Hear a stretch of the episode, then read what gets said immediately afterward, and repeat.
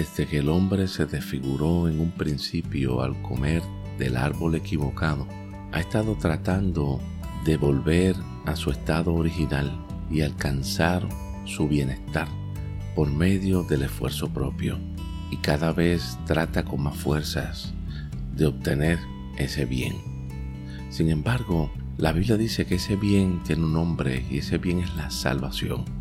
Muchos han creído que la salvación tiene que ver con un destino eterno. Sin embargo, la salvación habla de un bienestar total que incluye espíritu, alma y cuerpo para el ser humano.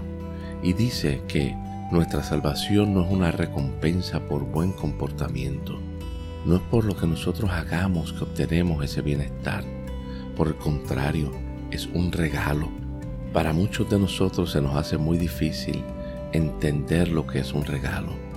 El regalo no es algo que nosotros obtenemos por haber hecho algo correctamente. Eso es lo que la sociedad nos ha enseñado. Pero la realidad es el regalo. Es algo que nosotros recibimos sencillamente porque hay alguien que nos ama lo suficiente y que nosotros somos demasiado importantes para esa persona, de tal manera que manifiesta su amor hacia nosotros ofreciéndonos algo. La Biblia dice que es por gracia que nosotros recibimos ese regalo. Dice, fue por gracia desde el comienzo hasta el fin. Ustedes no tenían que hacer nada aún el regalo de creer simplemente refleja la fe de Dios.